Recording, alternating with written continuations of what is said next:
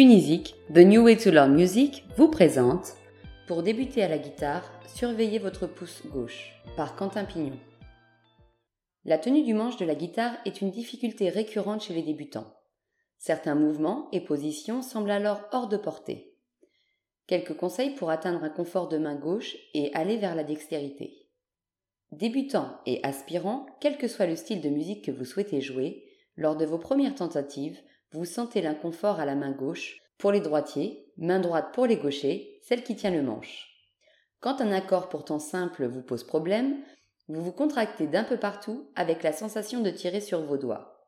L'expression jouer de la guitare ne correspond plus du tout à ce que vous ressentez.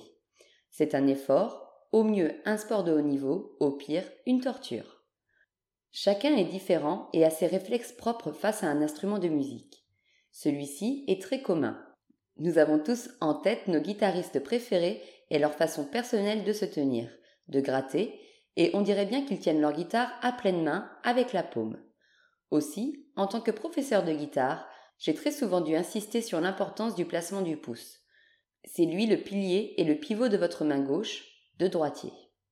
Faites l'exercice de motricité bien connu consistant à toucher l'extrémité de chaque doigt un à un avec l'extrémité du pouce. Si cela vous confère une gestuelle un peu snob, c'est que vous êtes sur la bonne voie.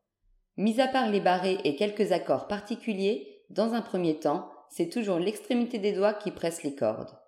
Ceci s'appuie sous le manche, sur la dernière phalange du pouce. Cette large et longue phalange est posée à plat sur l'arrondi du manche. Si un écart de doigts vous paraît difficile, au lieu de vous contorsionner le poignet, le bras, l'épaule, puis le dos, je vous vois d'ici, Faites plutôt glisser votre pouce sur le manche. Quand ce genre de difficulté arrive, décontractez tout votre corps. Il n'a besoin que d'être stable, les pieds bien posés à terre, les fesses au bord de la chaise, l'épaule gauche relâchée, le dos à peu près droit. Vous jouerez dans votre lit plus tard. Et décollez de votre manche toute partie de la main qui n'est pas le pouce ou le bout des doigts. L'inconfort et la difficulté seront apaisés par l'adaptation permanente de votre pouce qui équilibrera les forces. La position idéale du pouce, où se trouve-t-elle? Au feeling. Si vous pensez et vous voyez votre pouce comme un pilier, vous trouverez une position qui vous convient. Au début, il faut surtout se le rappeler. Oh Que je suis étourdi J'ai encore serré le manche avec ma paume. Oh J'ai plié mon pouce. D'une manière générale, on peut dire que le pouce se déplace en symétrie avec le doigt que vous avez du mal à placer. C'est-à-dire que plus vous écartez votre quatrième doigt, le petit de la main gauche des droitiers, plus votre pouce s'écarte dans l'autre sens, donc vers le haut du manche.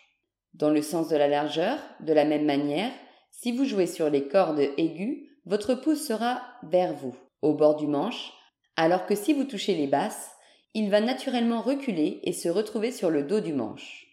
Pour les fameux et redoutés barrés, la dernière phalange du pouce est à plat, face à l'index, qui appuie de tout son long sur plusieurs cordes.